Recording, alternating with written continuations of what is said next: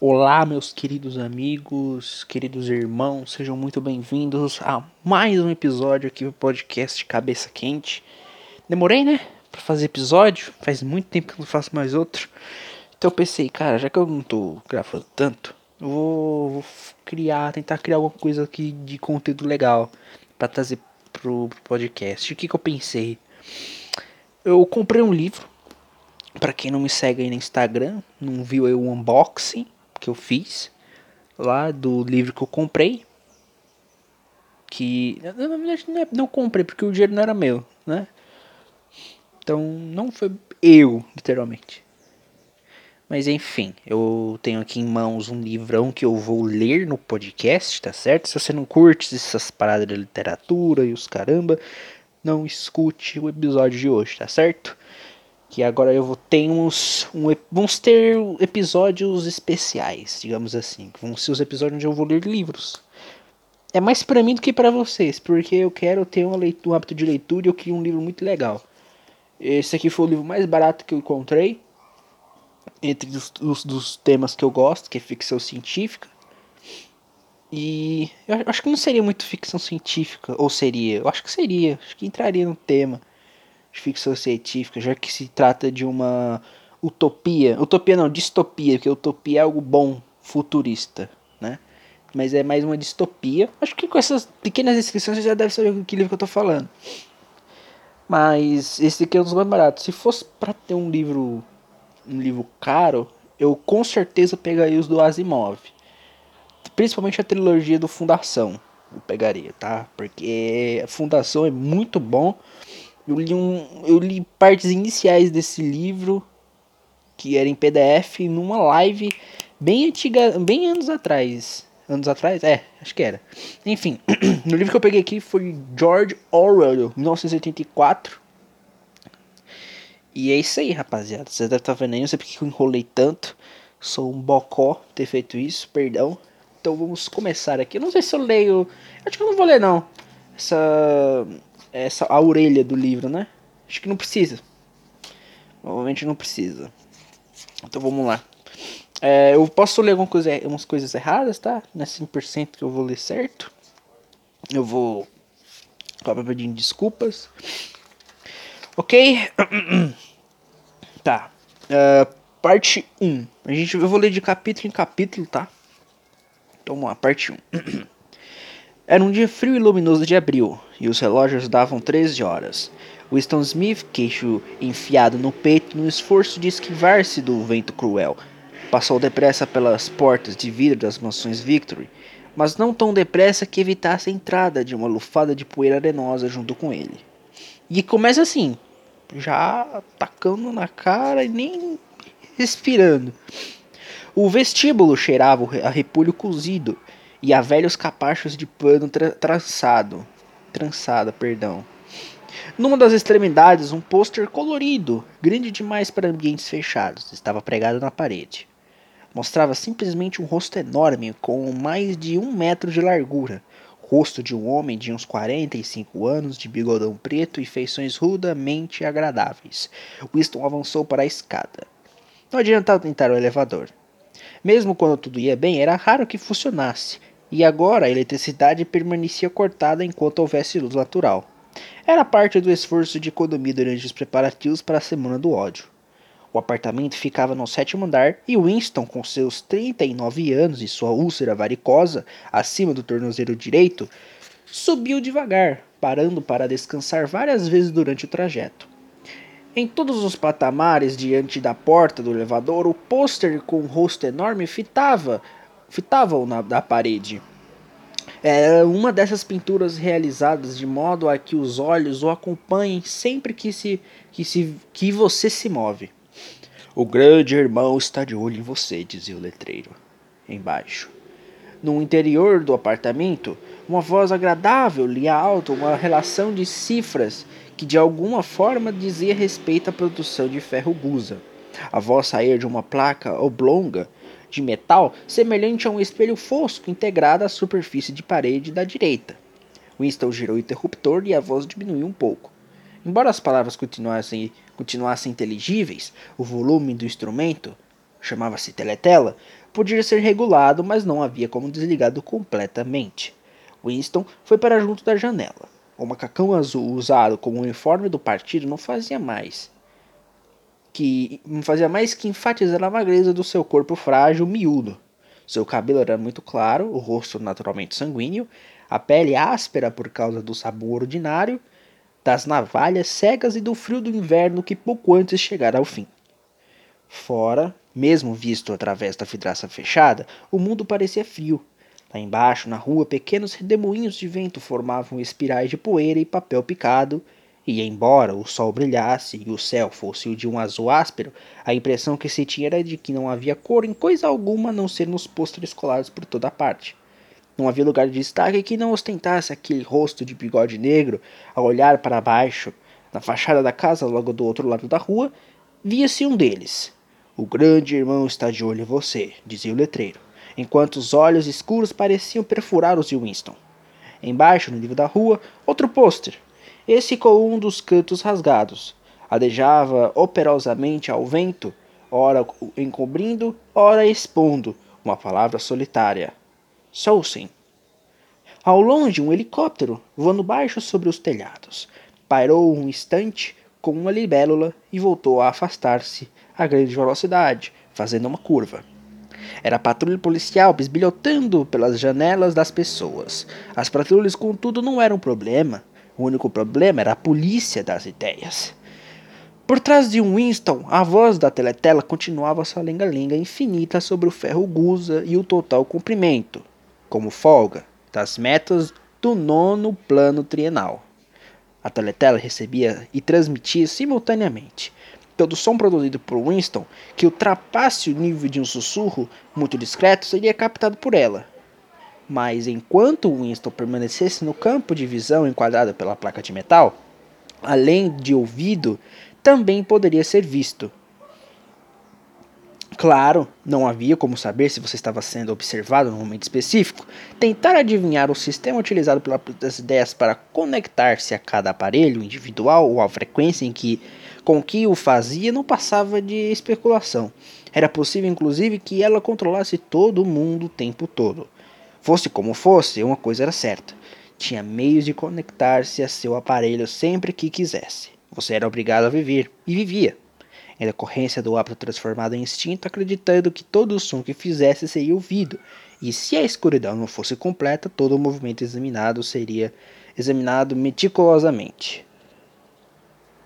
Winston mantinha as costas voltadas para a teletela. Era mais seguro, contudo, como sabia muito bem, mesmo as costas de uma pessoa podem ser reveladoras. A um quilômetro de distância, o Ministério da Verdade, onde ele trabalhava, erguia-se vasto e branco sobre a paisagem encardida. Cara, eu não sei se vocês viram, mas parece que agora tá tendo um pessoal que faz a patrulha da fake news, um negócio assim. É. é como é que é? Não sei o que, é fact checkers, uma coisa assim. Estão botando essa porra aqui no Brasil se não tô enganado. Eu, eu, eu, vi isso. Eu vi como uma pincelada só. Não, não vi detalhadamente sobre o que é. Mas é basicamente meio que isso aqui, né? Ministério da Verdade, os cacete. Polícia das Ideias. Cara, não sei não, bicho. A gente tá. A gente tá chegando muito perto de 1984. Não sei. Tô lendo isso aqui agora. Pode ser que eu esteja enganado. Então vamos lá, continuar aqui. Uh, Uh, aquela pensou, como uma espécie de contrariedade difusa, que era Londres, principal cidade da faixa aérea 1, terceira mais populosa das províncias da Oceania. Tentou localizar alguma lembrança da infância que lhe dissesse se Londres sempre fora assim. Será que sempre houvera aquele cenário de casas do século XIX caindo aos pedaços, paredes laterais escoradas, com vigas de madeira e janelas remendadas com papel.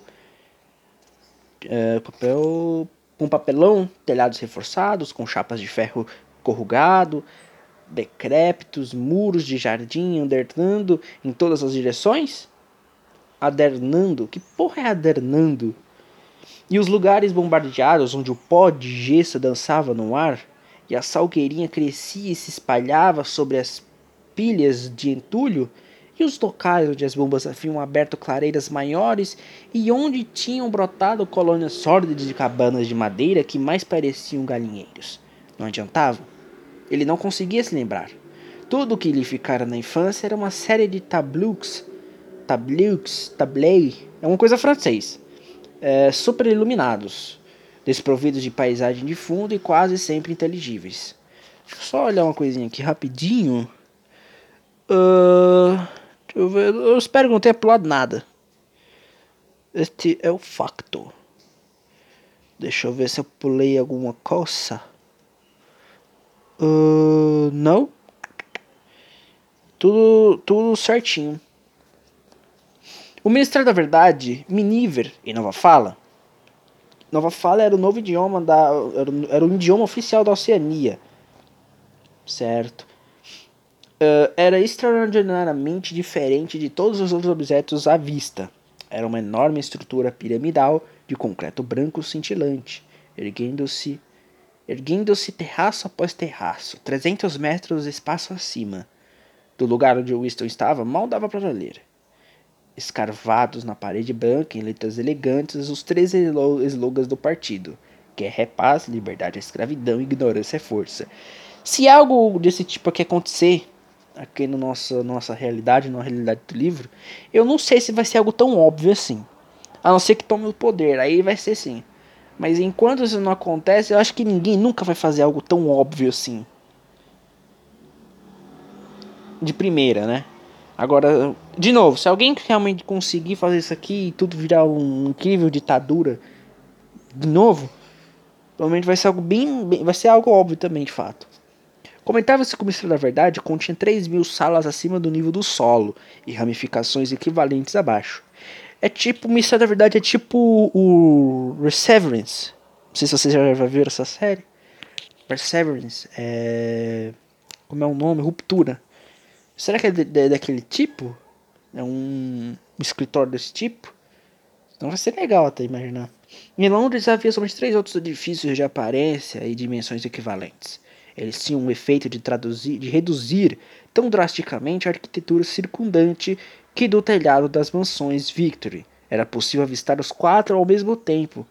Eram as sedes dos quatro ministérios entre os quais se dividia a totalidade do aparato governamental. O Ministério da Verdade, responsável por notícias, entretenimento, educação e belas artes. Hum, hum, hum, o Ministério da Paz, responsável pela guerra. Caramba! O Ministério do Amor, ao qual cabia manter a lei e a ordem. Do amor, lei e ordem. O Ministério da Panjuça, da Pujança, responsável pelas questões econômicas. Seus nomes em nova fala: Miniver, Minipaz, Minamor e Minipuja. Ok. Desses, o realmente apavorante era o Ministério do Amor. O edifício não tinha uma janela. Winston nunca entrara no Ministério do Amor, nunca chegara nem a meio quilômetro de distância. Era impossível entrar no prédio sem uma justificativa oficial. E, esses, e mesmo nesses carros, só transpondo um labirinto de novelos de arame farpado, portas de aço e ninhos ocultos de metralhadora. Caralho? Cacimba mesmo as ruas que levavam até as barreiras externas eram percorridas por guardas com cara de gorila vestindo fardas negras e armados de cacetetes articulados. Winston virou-se abruptamente. Compusera a própria fisionomia de modo a ostentar a expressão de, de tranquilo e tranquilo otimismo que convinha ter no rosto sempre que se e encarasse a teletela. Atravessou a sala e entrou na minúscula cozinha para poder sair do ministério naquele horário. Peraí, como é que é? Para poder sair do, do ministério naquele horário, sacrificaria. Sacrificará o almoço na cantina. Sabia que o único alimento existente na cozinha era um, era um naco de pão es, escuro que só seria consumido no café da manhã no dia seguinte. Ah, é aqueles pão preto, né? Nossa, eu vi uma vez no. Eu vi uma vez no, no, no Casemiro. Os caras enchendo esses pão preto. É uns pão esquisito que só. Tirou da prateleira uma, garra, uma garrafa de, de líquido incolor com uma simples etiqueta branca onde se lia Gin Victory. A bebida exalava um odor oleoso enjoativo semelhante ao da aguardente de arroz dos chineses. Winston serviu-se de um pouco menos de uma xícara de chá, preparou-se para um impacto e engoliu o líquido como quem toma uma dose de remédio. No mesmo instante, seu rosto ficou rubro e lágrimas começaram a escorrer-lhe dos olhos. A substância parecia ácido nítrico. E ao engoli-la, a pessoa tinha a sensação de receber um golpe de cacetete na nuca. Logo em seguida, porém, a ardência no ventre esmoreceu e o mundo começou a parecer mais prazeroso. Tirou um cigarro de tirou um cigarro de um maço amarrotado onde estava escrito Cigarros Victory e imprudentemente segurou na vertical, o que fez com que o recheio de tabaco caísse ao chão. Na tentativa seguinte, teve mais sorte. Voltou para a sala de estar e sentou-se junto à mesinha que ficava à esquerda da teletela. Abriu a gaveta da mesa e tirou um porta-penas, um vidro de tinta e um caderno grosso, formato em quatro. In quatro. In. In traço quarto. Só para vocês não pensarem que é em quatro enfim, vocês entenderam. Sem nada escrito, de lombada vermelha e capa memorizada. Por alguma razão, a teletela da sala de estar ocupava uma posição, uma posição atípica. Em vez de estar instalada, é, perdão. em vez de, de, estar instalada como de hábito na parede do fundo, de onde podia controlar a sala inteira, ficava na parede mais longa oposta à janela.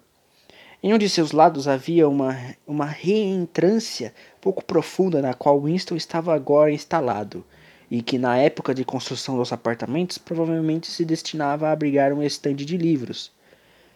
Estande, estante de livros. Sentando-se na reentrância e permanecendo bem ao fundo, Winston conseguia ficar fora do alcance da teletela, pelo menos no que dizia respeito à visão. Podia ser ouvido, claro, mas enquanto se mantivesse naquela posição não podia ser visto em parte fora a topografia pouco usual do aposento que lhe dera a ideia de fazer a coisa que estava prestes a fazer. Mas essa coisa também fora sugerida pelo caderno que acabara de tirar da gaveta. Era um caderno singularmente bonito, seu papel acetinado, cor de creme, um pouco amare amarelecido pela idade. Era de um tipo que já não se fabricava havia pelo menos 40 anos Dava para imaginar, porém, que o caderno era muito mais velho do que isso. Vira o oposto na vitrine de uma lojinha de badul badulaques desmazelada de um setor miserável da cidade. Qual setor exatamente já não se recordava. E fora no mesmo instante, tomado pela, pelo desejo avassalador de possuí-lo, supunha-se que os membros do partido não frequentassem estabelecimentos comerciais comuns, dedicados ao livre comércio, entre aspas, diziam. Mas a, re a regra não era obedecida com rigor porque haviam diversas coisas, por exemplo, cadarços de sapato e lâmina de barbear, impossíveis de serem obtidas de outra forma. Depois de olhar rapidamente para os dois lados da rua, Winston se enfiara na loja e comprara o caderno por dois dólares e meio. Na ocasião, não tinha consciência de querê-lo para alguma coisa específica, cheio de culpa, levaram-o para dentro de casa, levaram-o para casa dentro da pasta. Mesmo sem nada escrito nele, aquele era um bem aquele era um bem comprometedor. A coisa que estava prestes a fazer era começar um diário. Não que isso fosse legal, nada de legal, visto que já não existiam leis. Mas se o fato fosse descoberto, era praticamente certo que o punissem com a morte ou com pelo menos 25 anos de prisão em algum campo de trabalho forçados. Winston encaixou uma pena no porta-penas e chupou-a para remover a graxa. Desculpa, eu não consigo ter maturidade com esse negócio de chupou-a. A pena era um instrumento arcaico, pouco usado inclusive para assinaturas, e ele obtivera aquela. Furtivamente e com alguma dificuldade, só por ter sentido que que o belo papel creme merecia que escrevessem nele com uma pena de verdade, em vez de ser rabiscado com um lápis tinta. Na verdade, o Winston não estava habituado a escrever à mão. Exceto no caso de um ou outro bilhete muito curto. O hábito era ditar tudo ao titógrafo, o que evidentemente não se aplicava à circunstância presente. Mergulhou a caneta na tinta e vacilou por um segundo. Suas entranhas foram percorridas por um estremecimento. Marcar o papel era um ato decisivo. Em letras miúdas, desajeitadas, escreveu: 4 de abril de 1984. Recostou-se na cadeira. Estava possuído por uma sensação de absoluto desamparo. Para começar, não sabia com certeza se estava mesmo em 1984. Devia ser por aí, visto que estava seguro de ter 39 anos e acredita ter nascido em 1944 ou 1945. Mas, nos tempos que corriam, era impossível precisar de uma data sem uma margem de erro de um ou dois anos. Tá, isso não foi ele escrevendo, isso aqui ainda é o que ele pensa. Para quem ocorreu-lhe perguntar se de repente estava escrevendo aquele diário? Para o futuro, para os não nascidos. Sua mente deu voltas por um momento em torno da data duvidosa na página. Depois, com um solavanco, colidiu com um termo nova fala, duplo pensamento. Pela primeira vez, deu-se conta da dimensão de seu projeto. Como fazer para comunicar-se com o futuro? Era algo impossível por natureza. Ou bem, o futuro seria semelhante ao presente e não daria ouvidos ao que ele queria lhe dizer. Ou bem seria diferente e sua iniciativa não faria sentido. Ficou sentado por algum tempo contemplando estupidamente o papel. A teletera passara a transmitir uma música militar estridamente. Estridente. Estranho. Parecia que. Parecia não apenas ter perdido a capacidade de se expressar, como inclusive ter esquecido o que originalmente pretendia dizer. Durante semanas se preparara para aquele momento e jamais lhe passara pela cabeça que pudesse ter necessidade de alguma outra coisa que não coragem. Escrever em si seria fácil, Bastava transferir para o papel o monólogo infinito e incansável que ocupava o interior de sua cabeça. Havia anos, literalmente. Naquele momento, porém, mesmo o monólogo estancara para rematar sua úlcera varicosa, começara a comichar. Uma coisa torturante. Não ousava coçar-se, porque sempre que fazia isso a úlcera inflamava. Os segundos se sucediam. Só estava consciente da página vazia diante dele, da comichão na pele acima do tornozelo, do clangor da música e de uma leve tortura provocada pelo gin. De repente começou a escrever por puro pânico, percebendo apenas de modo impreciso o que, a, o que ia anotando. Sua letra miúda, infantil, se, se espalhava pela página em linhas incertas, abandonando primeiro as maiúsculas, depois até mesmo os pontos finais. Eita, menino, vamos lá. 4 de abril de 1984. Ontem à noite, cineminha. Só filme de guerra. Um muito bom do bombardeiro de um navio cheio de refugiados em algum lugar do Mediterrâneo. Público achando muita graça nos tiros dados num gordão que tentava nadar para longe perseguido por um helicóptero.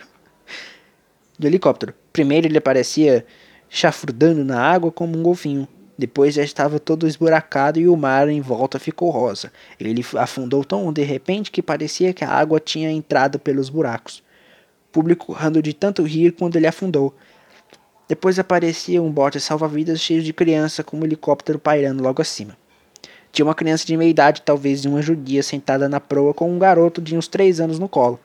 Garoto chorando e de medo e escondendo a cabeça entre os seios dela como se tentasse se enterrar nela e a mulher envolvendo o garoto com braços e tentando acalmá-lo, só que ela mesma estava morta de medo. e o tempo todo cobriu o garoto o máximo possível, como se achasse que seus braços iam consegui-lo protegê-lo das balas. Aí o helicóptero largou uma bomba de 20 quilos bem no meio deles, clarão terrível. E o bote virou um monte de gravetos. Depois de uma tomada sensacional de um braço de criança subindo, subindo pelo ar, um helicóptero com uma câmera no nariz deve ter acompanhado o braço subindo e muita gente aplaudiu nos assentos do partido Mas uma mulher sentada no meio das proletas de repente começou a criar caso e gritar que eles não tinham nada que mostrar aquilo na frente das crianças, não deviam, não era direito. Pera, como é que é? Não na frente das crianças, não era até que a polícia botou ela, botou pra fora. Acho que não aconteceu nada com ela, ninguém dá a mínima para que as proletas falam, típica reação de proleta, elas nunca.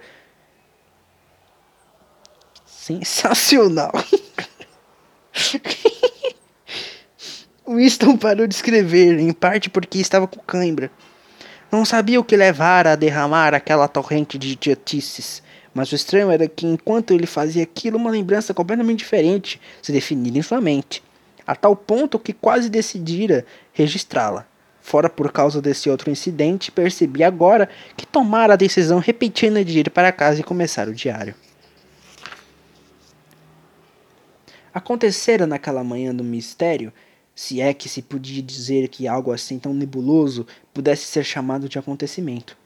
Eram quase onze da manhã, e no departamento de documentação onde Winston trabalhava, já arrastavam as cadeiras para fora das estações de trabalho para reuni-las no centro do salão. Na frente da grande teletela, nos preparativos para os dois minutos de ódio. Winston estava pronto para de, de se instalar em uma das fileiras centrais, quando de repente duas pessoas a quem conhecia de vista com quem nunca trocaram a sua palavra encontraram no aposento. Uma delas era uma garota com quem muitas vezes cruzava nos corredores. Não sabia seu nome, porém, sabia que trabalhava no departamento de ficção. Supunha, já que a vir algumas vezes com as mãos sujas de óleo e de uma chave inglesa, que tivesse uma função de caráter mecânico em alguma das máquinas romanceadoras. Era uma garota de ar provocador de uns 27 anos, abundante cabelo preto, rosto sardento, sardento e movimentos bruscos atléticos. Trazia uma faixa estreita, escarlate, símbolo da Liga Juvenil Antissexo. O quê? Enrolado na cintura por cima do macacão de modo a evidenciar sutilmente as formas harmoniosas de seus quadris. Winston sentira aversão por ela desde o primeiro, primeiríssimo momento em que, em que a vira. Sabia a razão. Era por causa da atmosfera de quadras de rock, banhos frios, caminhadas comunitárias e mente impoluta, impoluta que por alguma razão a impregnava. Sentia aversão por quase todas as mulheres, sobretudo as jovens e bonitas. Os, ade hum, os adeptos mais fanáticos do partido, os devoradores de slogans, os espiões amadores e os farejadores de inorto, inortodoxia inortodoxia inortodoxa eram sempre mulheres, sobretudo as jovens, mas aquela garota em especial lhe dava a impressão de ser mais perigosa do que a maioria. Numa ocasião em que os dois se haviam cruzado no corredor, ela lhe dirigia um rápido olhar es... Eita! Envies... enviesado que parecera perfurar seu corpo e por um instante o deixara tomado do mais profundo horror. Parece que alguém virou para dentro de alguém, hein? Passaram-lhe pela cabeça, inclusive, que ela devia ser uma agente da polícia das ideias. Isso na verdade era muito provável. Mesmo assim, ele continuava a sentir um desconforto esquisito, uma mistura de medo e hostilidade, sempre que ela estava por perto. Eu te entendo bem, meu querido, te entendo muito bem. A outra pessoa era um homem chamado O'Brien, um membro do núcleo do partido e ocupante de um cargo tão importante e remoto que Winston fazia apenas uma vaga ideia de qual fosse sua natureza. Por um momento, ao ver um macacão negro de um membro do núcleo do partido se aproximar, o grupo de pessoas que cercavam as cadeiras ficou em silêncio.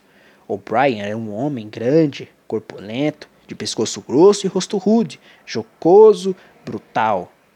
A despeito de aparência imponente, seu estilo não era desprovido de sedução. Tinha um jeito de re reposicionar os óculos no alto da, do nariz que era curiosamente desarmante de um modo impossível de definir, curiosamente civilizado. Era um gesto que, caso ainda fosse possível alguém pensar nestes termos, talvez lembrasse um nobre inglês do século e, Nossa Senhora, séculos é um grande problema. 15, 18, oferecendo a faixa de rapé. Winston cruzara O'Brien uma dúzia de vezes, talvez ao longo de número de um número quase igual de anos. Sentia-se intensamente atraído. Eita! Winston é gay por ele. E não apenas porque o contraste de seus modos educados e seu físico de combatente de elite o intrigasse. Era muito mais em razão de uma crença secreta. Talvez nem chegasse a ser crença, talvez fosse apenas uma esperança. A de que a ortodoxia política de O'Brien não era impecável. Alguém coisa no rosto do outro e fazia acreditar piamente nisso. E de novo, talvez não fosse nem inortodoxo o que estava escrito naquele rosto, mas tão só inteligência. Por isso ou por aquilo, o Brian parecia ser uma pessoa com quem se podia conversar, se por acaso fosse possível lograr a teletela e ficar a sós com ele. Winston nunca fizera menor esforço para tirar sua dúvida limpa. Na verdade, não havia como fazê-lo. Naquele momento, o Brian dirigiu os olhos para o relógio de pulso, viu que horas eram já eram quase 11 horas e, óbvio, resolveu ficar no departamento de documentação até o término dos dois minutos de ódio. Ocupou um assento na mesma fileira que estava Winston, a dois lugares de distância, e uma mulher franzina de cabelo ruivo que trabalhava no cubículo vizinho ao de Winston. Estava sentada entre os dois. A garota de cabelo escuro estava logo atrás. Pouco depois de um guincho pavoroso estridente, como o som produzido por alguma máquina monstruosa girando sem lubrificação, escapou de vasta teletela posicionada no fundo da sala. Era um barulho que mexia com os nervos da pessoa.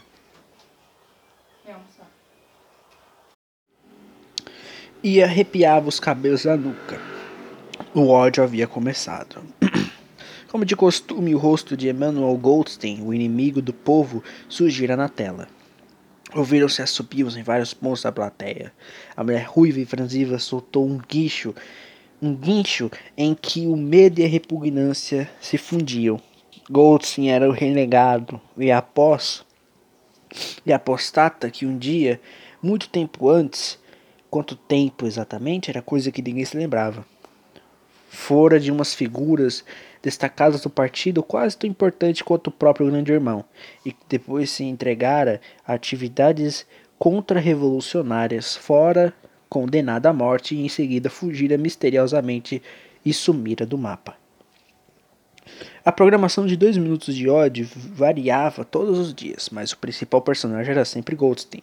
Ele era o traidor original, o primeiro conspurcador da pureza do partido, todos os crimes e subsequentes contra o partido, todas as perfídias, sabotagens, heresias, todos os desvios eram resultado direto de sua pregação. Desta ou daquela maneira que continuava vivo e maquinando seus conluios. Talvez em algum lugar do outro lado do mar, talvez até sob a proteção de seus benfeitores, estrangeiros, era o que se dizia ocasionalmente em, alguma, em algum escuderijo na própria Oceania. o diafragma de Winston estava contraído. Ele era incapaz de olhar para o rosto de Goldstein sem ser invadido por uma dolorosa combinação de emoções. Era um rosto judaico chupado, envolto por uma vasta lanugem de cabelo branco e munindo e munido de, uma pequeno, de um pequeno cavanhaque, um rosto inteligente e, apesar disso, por alguma razão, inerentemente desprezível, com uma espécie de tolice senil no longo nariz esguio, onde, onde se equilibrava um par de óculos, já perto da ponta. Parecia a cara de uma ovelha, e a voz também. Tinha uma qualidade algo ovina, Goldstein bradava seu discurso envenenado de sempre sobre as doutrinas do partido. Um discurso tão exagerado e perverso que não servia nem para enganar uma criança, e ao mesmo tempo suficientemente plausível para fazer com que o ouvinte fosse tomado pela sensação alarmada de outras pessoas menos equilibradas do que ele próprio poderiam ser iludidas pelo que estava sendo afirmado.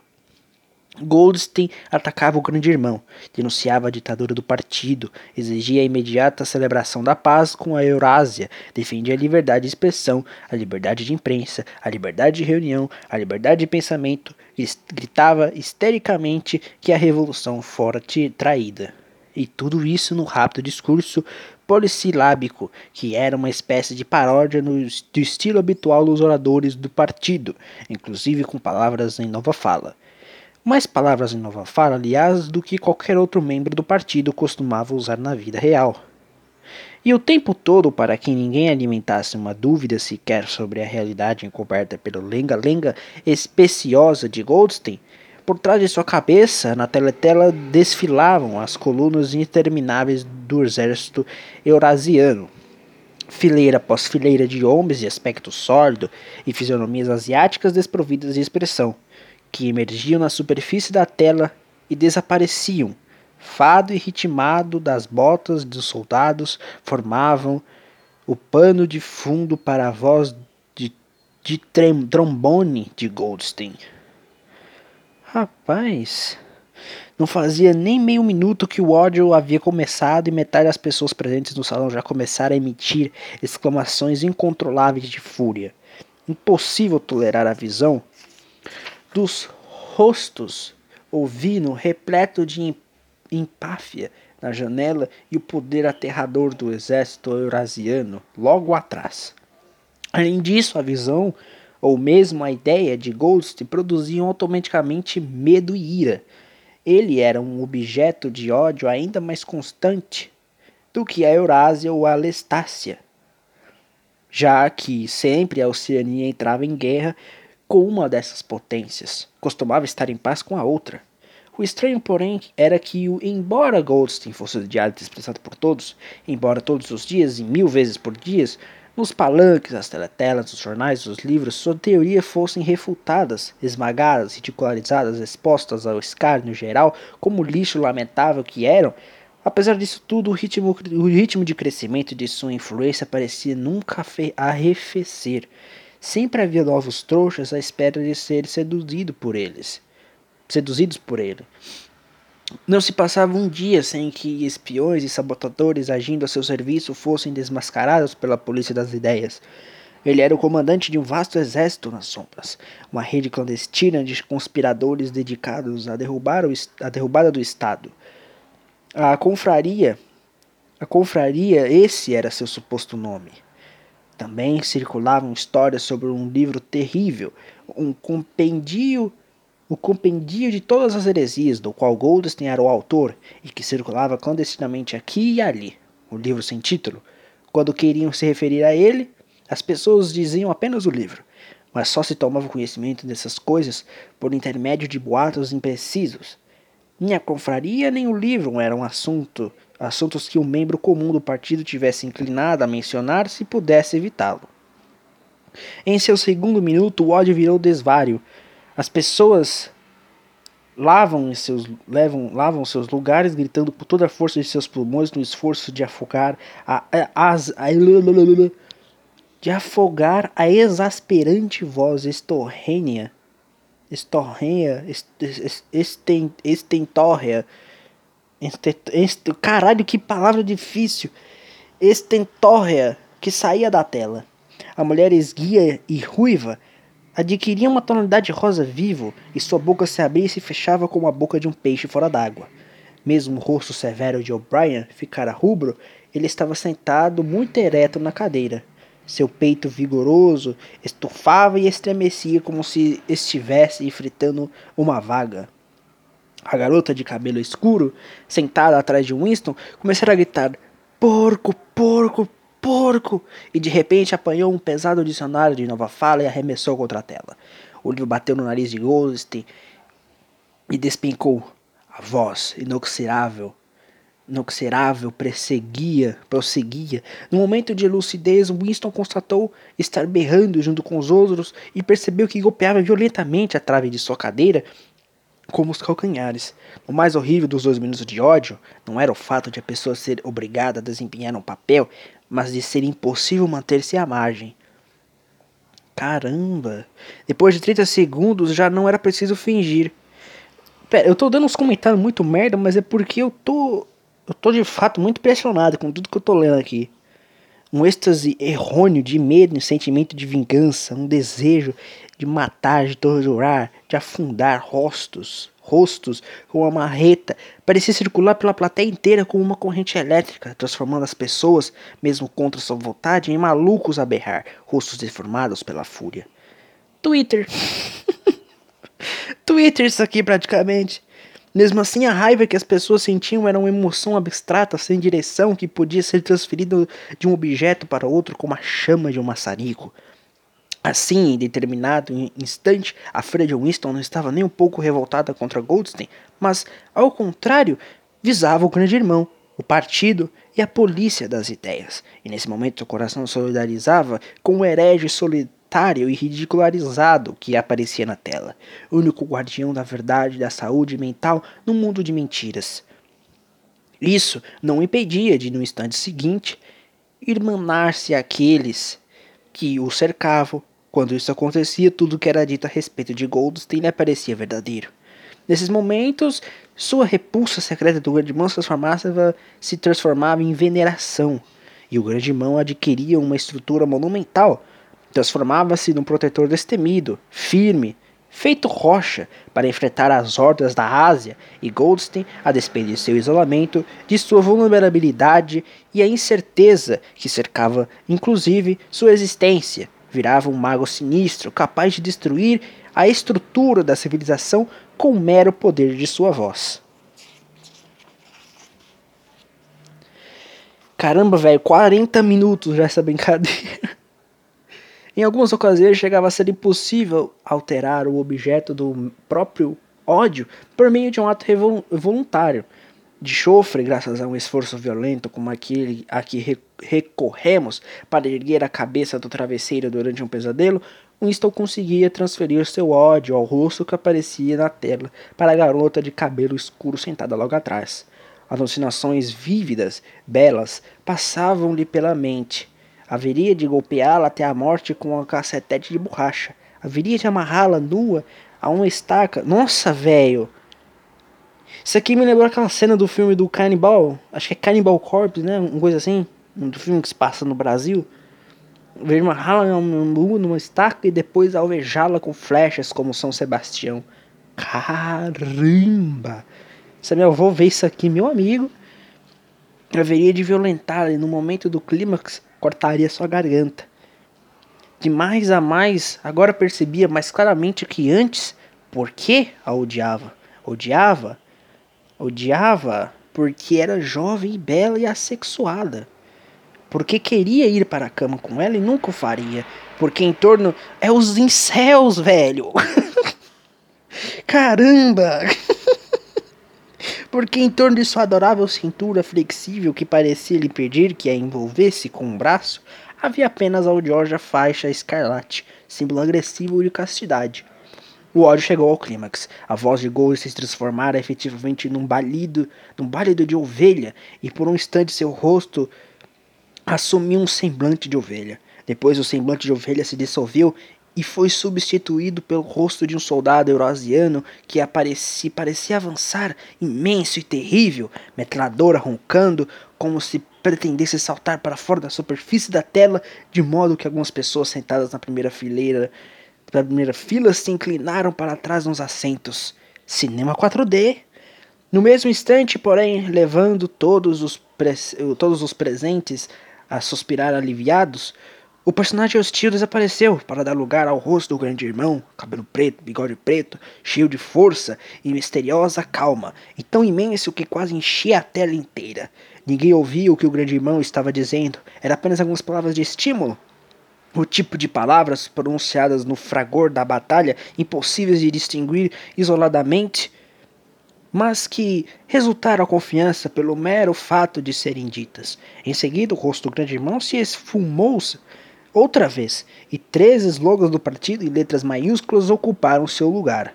Guerra é paz, liberdade é escravidão, ignorância é força. 35,95 quilos, valeu! 35,90, louco, bicho. Obrigado. O rosto do Gerdimão, contudo, deu a impressão de permanecer na tela por vários segundos mais, como se o impacto que causara nas retinas de todos os presentes fosse vívido demais para desaparecer imediatamente. A mulher, esguia e ruiva, se jogara para a frente, apoiando-se no encosto da cadeira diante dela com um murmúrio trêmulo que parecia dizer Meu Salvador, estendeu os braços para a tela. Em seguida, afundou seu rosto nas mãos. Era visível que fazia uma oração. Nesse momento, todo o grupo ali presente pro, prorrompeu numa, num canto grave, lento, ritmado, em que entoava Di, Di, Di. GI, GI, GI. Uma e outra vez, muito devagar, com uma longa pausa entre o G e o I.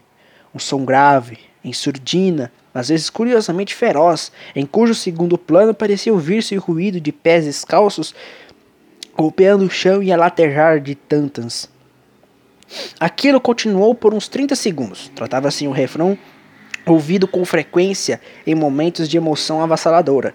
Em parte era uma espécie de hino à sabedoria e à majestade do grande irmão, mas antes de mais nada era um ato de auto-hipnose. Um embotamento voluntário da consciência por intermédio de um ruído rítmico.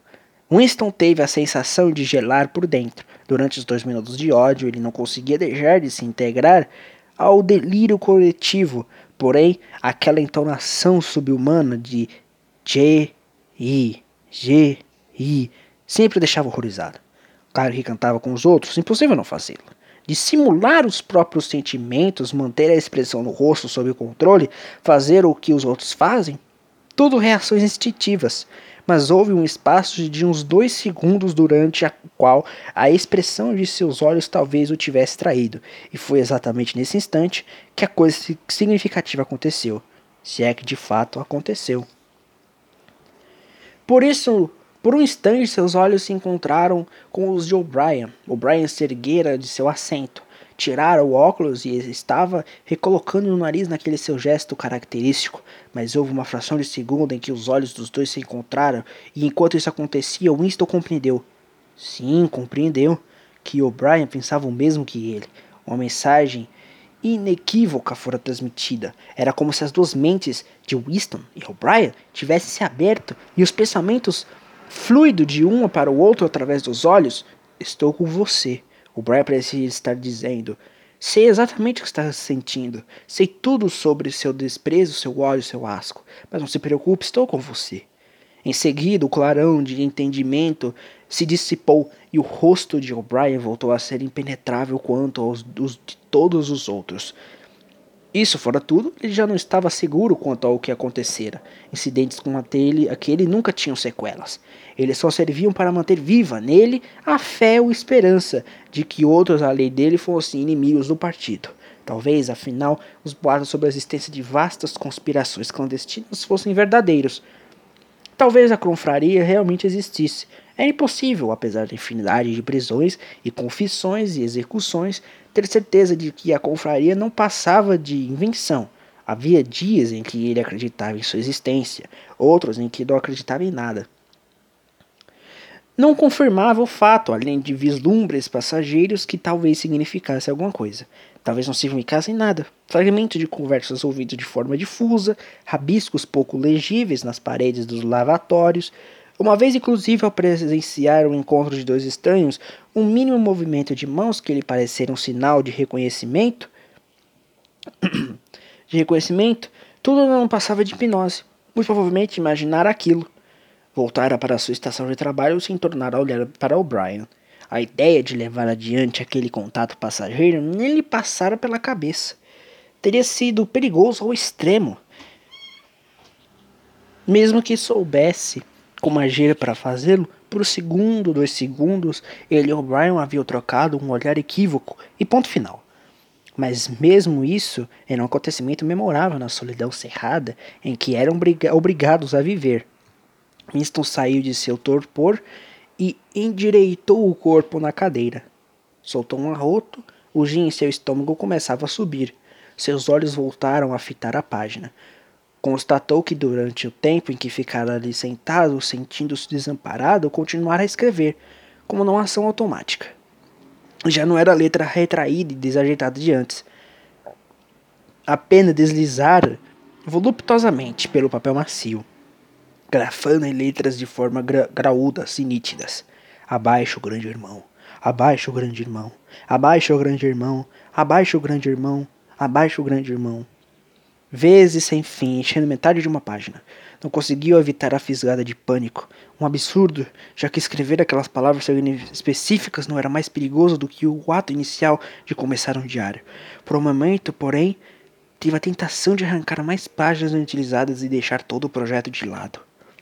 Não fez, porém, porque sabia que era inútil. O fato de escrever ou deixar de escrever abaixo do grande irmão era irrelevante. Não fazia a menor diferença levar o diário adiante ou não. De toda maneira, por estas ideias haveria de apanhá-lo. Cometera e teria cometido, mesmo que jamais houvesse aproximado a pena de papel. O crime essencial que englobava todos os outros. Pensamento, pensamento crime eles o chamavam. O pensamento crime não era uma coisa que pudesse disfarçar para sempre. Você até conseguia se esquivar durante algum tempo, às vezes durante anos, só que mais cedo ou mais tarde, com toda certeza, eles agarrariam. Era sempre à noite. As prisões invariavelmente aconteciam à noite. O tranco súbito que arranca o sono, a mão brutal sacudindo o ombro, as luzes ofuscando os olhos, o circo de rostos impiedosos em torno da cama, na vasta maioria dos casos, não havia julgamento, não havia registro de prisão. As pessoas simplesmente desapareciam sempre durante a noite. Seus nomes eram removidos dos arquivos, todas as menções a qualquer coisa que tivessem feito eram apagadas. Suas existências anteriores eram negadas e em seguida esquecidas. Você era cancelado, aniquilado, vaporizado e esse termo costumeiro. Por um momento fui tomado por uma espécie de histeria.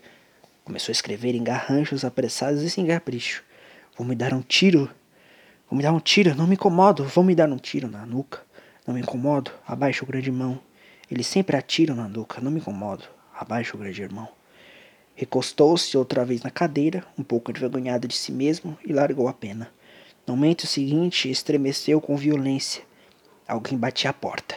Já ficou ali sentado, imóvel, feito rato, na esperança inútil de que a pessoa junto à porta fosse embora depois da primeira tentativa. Mas não, bateram outra vez. O pior de tudo seria portelar. Seu coração batia como um tambor, porém seu rosto provavelmente estava desprovido de expressão, resultado de um longo hábito. Ergueu-se e se aproximou da porta, arrastando os pés. E esse, meus amigos, foi o fim do primeiro capítulo. Gostei. Gostei demais.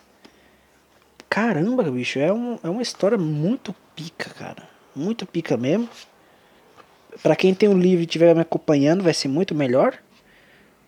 Certo? Vou deixar quem quiser mandar alguma coisa sobre o livro, etc, alguma opinião sobre.